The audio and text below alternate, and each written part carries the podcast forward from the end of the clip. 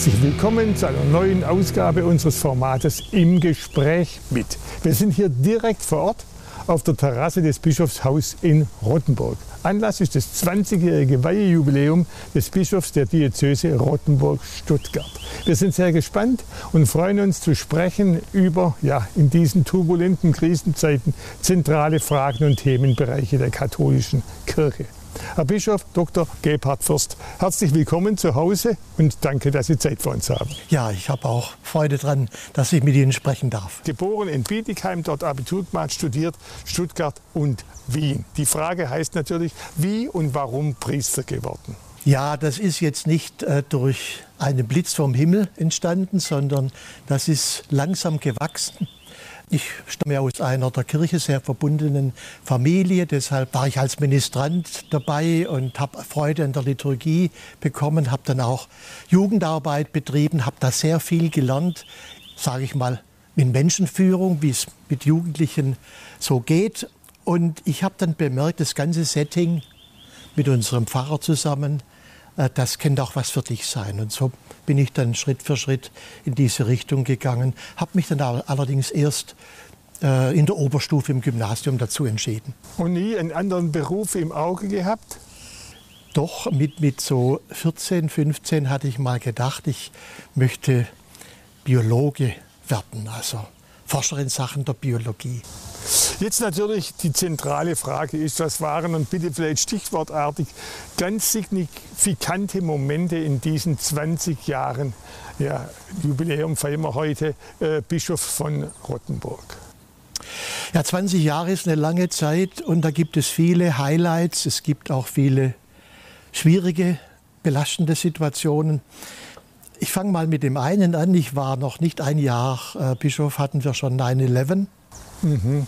Den Terroranschlag mit den, äh, den Zwillingstürmen. Und das hat natürlich den Dialog mit den Muslimen alles sehr verändert. Dann äh, ein zweiter wunderbares Erlebnis, der Weltjugendtag mit über eine Million Jugendlichen in Köln.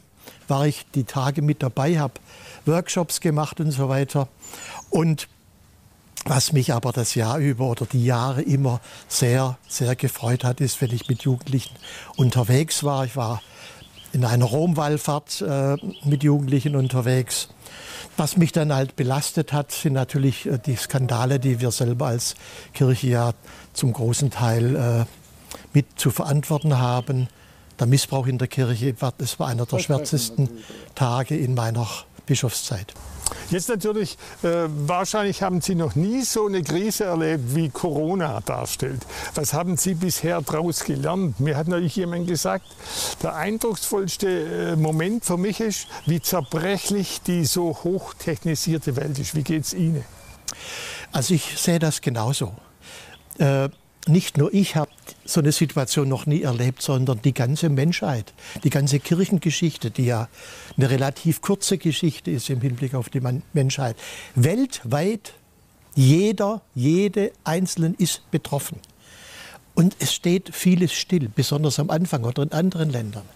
Also in jedem Bereich hat das Virus uns im Griff. Und wir spüren, wie zerbrechlich die Kultur ist, wie zerbrechlich auch angefochten, verletzbar unser Leben ist, wenn ich an die Infektionen denke und so weiter. Also das habe ich jetzt zunächst mal daraus gelernt. In einer Predigt habe ich mal gesagt, vorher waren wir vielleicht etwas zu sehr von der menschlichen Hybris. Das alles geht immer schneller, immer weiter, immer reicher, immer besser. Jetzt natürlich gibt es außerhalb von Corona große Konflikte. Sie haben es angesprochen, auch innerhalb der Kirche. Und ich bitte um kurze Antworten trotz aller Komplexität. Erstens Stichwort Austritte aus der katholischen Kirche. Ich habe gefunden, 2019, wenn stimmt, 273.000, seit 2010 1,5 Millionen. Was sind für Sie die wesentlichen Gründe dafür? Das ist gar nicht so einfach zu sagen. Es ist sicher die Entfremdung von Kirche zu vielen Menschen, weil wir vielleicht zu abgehoben sind, den Menschen zu ferne. Es ist vielleicht aber auch eine starke Individualisierung. Man hat irgendwie mit Institutionen nicht mehr so viel am Hut. Mhm. Jetzt der andere Punkt wäre Klerikalismus. Ich habe gefunden, Priester sind im Leben enthoben, sakral überhöht bis hin zum Missbrauch der Macht. Ist das auch ein Grund für die Austritte? Also es mag, was Sie jetzt gesagt haben, der Eindruck vieler Menschen sein. Ich würde aber sagen, die meisten von jetzt den Priestern, Diakonen, den Seelsorgerinnen und Seelsorgern sind schon den Menschen sehr nahe, begleiten sie in vielfältiger Weise und wir hören und schauen schon auch auf die Personen vor Ort. Aber das ist auch schwierig, das rüberzubringen. Also eine gewisse Entfremdung, eine gewisse Institutionen, Feindlichkeit, sage ich mal, das führt dann zu diesen großen Austrittszahlen. Zölibat, Ehelosigkeit der Priester, ist es noch zeitgemäß? Wissen Sie, Ehelosigkeit der Priester ist nie zeitgemäß gewesen. Äh, schon die ersten Christen, da war jetzt die Regelung noch nicht so sehr ans Amt gebunden wie heute, aber schon die ersten Christen hatten zum Thema Sexualität nicht die ganz euphorisch dionysische Verhältnis, wie das die Christen hatten. Äh, Natürlich ist so eine Lebensform der Ehelosigkeit für viele eine Provokation bei der Bedeutung, die heute Sexualität hat.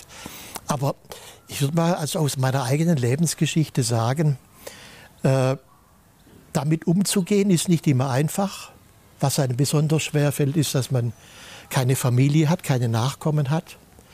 Aber wenn ich mich selber beurteile, habe ich nicht den Eindruck, dass ich so darunter hätte leiden müssen, dass ich jetzt zu einem verschrobenen Typen geworden wäre.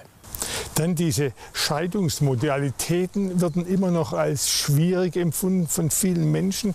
Äh, ein Priester gewährt keine kirchliche Trauung bei einer äh, ja, zweiten Heirat. Es ist richtig, äh, was sich im Augenblick verändert hat, dass wenn jemand wieder verheiratet ist, der also geschieden ist, dann darf er wieder zu den Sakramenten hinzutreten. Das haben wir vielleicht vor zwei, drei Jahren in der Bischofskonferenz auch so beschlossen. Aber Sie haben recht, die, die Möglichkeit einer zweiten sakramentalen Ehespendung äh, ist nicht möglich. Jugendliche, die mich oft danach fragen, warum ist denn das so? Da sage ich immer, das, was wir als Kirche tun, ist im Interesse der Treue der Menschen zueinander, was oft meistens auch der Sehnsucht der Jugendlichen entspricht, dass man einen Lebenspartner hat, auf den man sich verlassen kann. Und das wollen wir stützen durch diese institutionellen Vorgaben. Eine weitere aktuelle Krisensituation habe ich in folgendem Zitat gefunden. Die katholische Kirche ist mit Verlaub verkrustete, geschlossene Gesellschaft alter Männer zutiefst undemokratisch. Das heißt, die Frauen protestieren zunehmend, Stichwort Maria 2.0. Berechtigtes Anliegen, gibt es Hoffnung? Also ich bin mit, mit vielen Frauen von Maria 2.0 äh, im Gespräch, immer wieder und ganz offen, möchte also die Anliegen der Frauen hören und habe auch Verständnis dafür. Der andere Eindruck, also katholische Kirche sei nur eine, eine, eine Altherrengemeinschaft oder, oder äh, ein Männerclub und so weiter, das ist nicht richtig so. Wenn man ein Konzil sieht oder eine Synode, wo nur Bischöfe sind, auch in ihrem Ordinar, äh, Ornat, dann ist das natürlich nicht die Kirche, sondern dann sind das natürlich führende Persönlichkeiten in der Kirche. Aber die Kirche ist das Volk Gottes, die Kirche sind Frauen und Männer und bei uns in unserer Diözese haben wir auch viele Frauen in leitenden Positionen. Das kann ich vielleicht jetzt aus Kürze der Zeit auch nicht alles explizieren, aber viele würden sich wundern, wie viele Führungskräfte, äh, Persönlichkeiten wir haben, die auch an der Macht in der Kirche partizipieren. Aber der Zugang zu Weiheämtern nachgefragt, das wird noch dauern. Der Zugang zu Weiheämtern, denke ich auch, wird dauern. Bei unserem synodalen Prozess habe ich mich dafür ausgesprochen, dass die Frauen zu Diakoninnen geweiht werden können. Das ist auch schon innerhalb des Weiheamtes. Mit der Priesterin, da äh, habe ich eine große Skepsis. Aber beides wird auf jeden Fall äh, oder die Diakonin wird auf jeden Fall nicht, nicht morgen schon kommen. Das ist eine weltkirchliche Aufgabe. Sie haben es vorher angesprochen und wird wohl auch so empfunden. Das größte Problem der katholischen Kirche ist die langsame, vertuschende Missbrauchsaufarbeitung. Frage, jetzt gibt es die Bischofskonferenz, die hat 50.000 Euro pro Opfer äh, festgelegt. Ist das die richtige Lösung? Reicht es? Also das ist pro unterschiedliche Diözesen auch unterschiedlich, wie wir mit den Missbrauchsfällen umgegangen sind. Also ich würde für unsere Diözese sagen, wir haben nie versucht zu vertuschen, mhm. sondern seit dem Jahr 2001 habe ich eine, eine Kommission, die recht unabhängig ist und die aufklärt. Jetzt mit der Frage der Entschädigung, wie man das immer sagt. Wir haben jedem Missbrauchsopfer äh, bisher die Möglichkeit gegeben, 5000 Euro ja, äh, Anerkennungsgeld zu bekommen. Jetzt haben wir noch einmal auf eine, eine neue Situation und die heißt, zwischen 5.000 und 50.000 Euro pro Opfer sind möglich, orientiert sich natürlich auch an der Schwere der Tat und orientiert sich an dem, was die, die weltlichen Gerichte auch an, an Strafe auferlegen. Jetzt äh, bei diesen vielen Problemen gibt es natürlich eigentlich Betätigungsfelder für die Kirche genug. Frage, Kirchenaustritte und Probleme, Stichwort Ökumene. Wäre es hilfreich und sinnvoll, wenn sich die Kirchen wieder mehr annähern würden? Also ich kann immer nur jetzt sprechen für die Verantwortungsbereiche, die ich selber habe auf der sogenannten oberen Ebene, also zwischen mir und Landesbischof Juli, ist ein sehr herzliches, mitbrüderliches Verhalten. Wir können alles offen miteinander besprechen. Auch auf der Ebene der, der Leitung, jetzt zum Beispiel die beiden Referenten für Ökumene, die also Hauptabteilungsleiter sind, sowie Minister, die machen sogar große Reisen mit in die sogenannte Dritte Welt äh, um dort auch mit unterschiedlichen Gemeinden zusammenzukommen.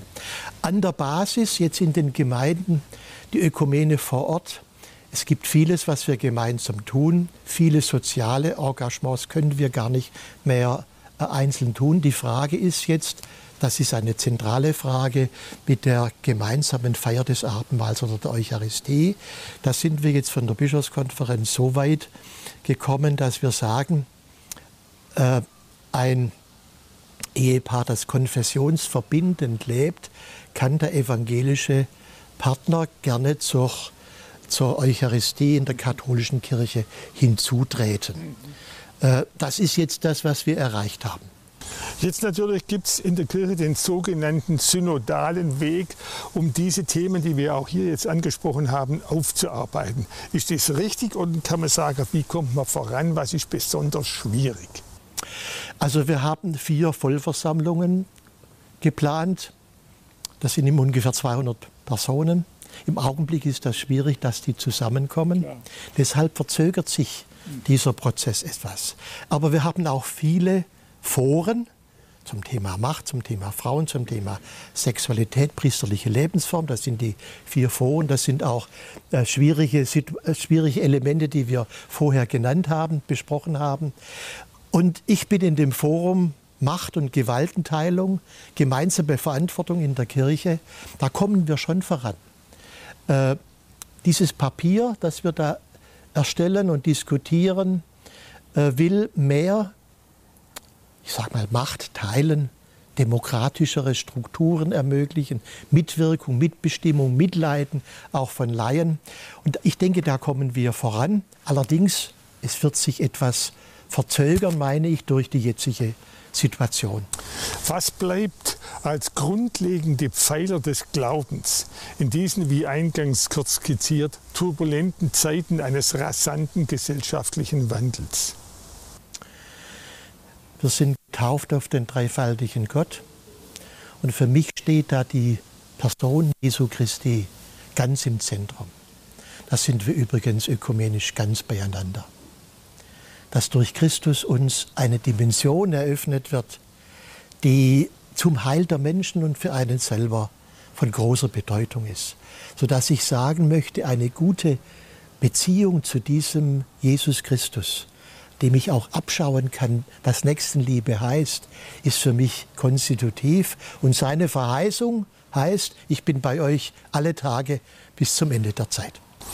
Jetzt abschließend gefragt, vielleicht auf den Punkt gebracht, Herr Bischof. Was macht Ihnen mit Blick aufs Ganze besondere Sorgen und wo können Sie Mut und Zuversicht geben?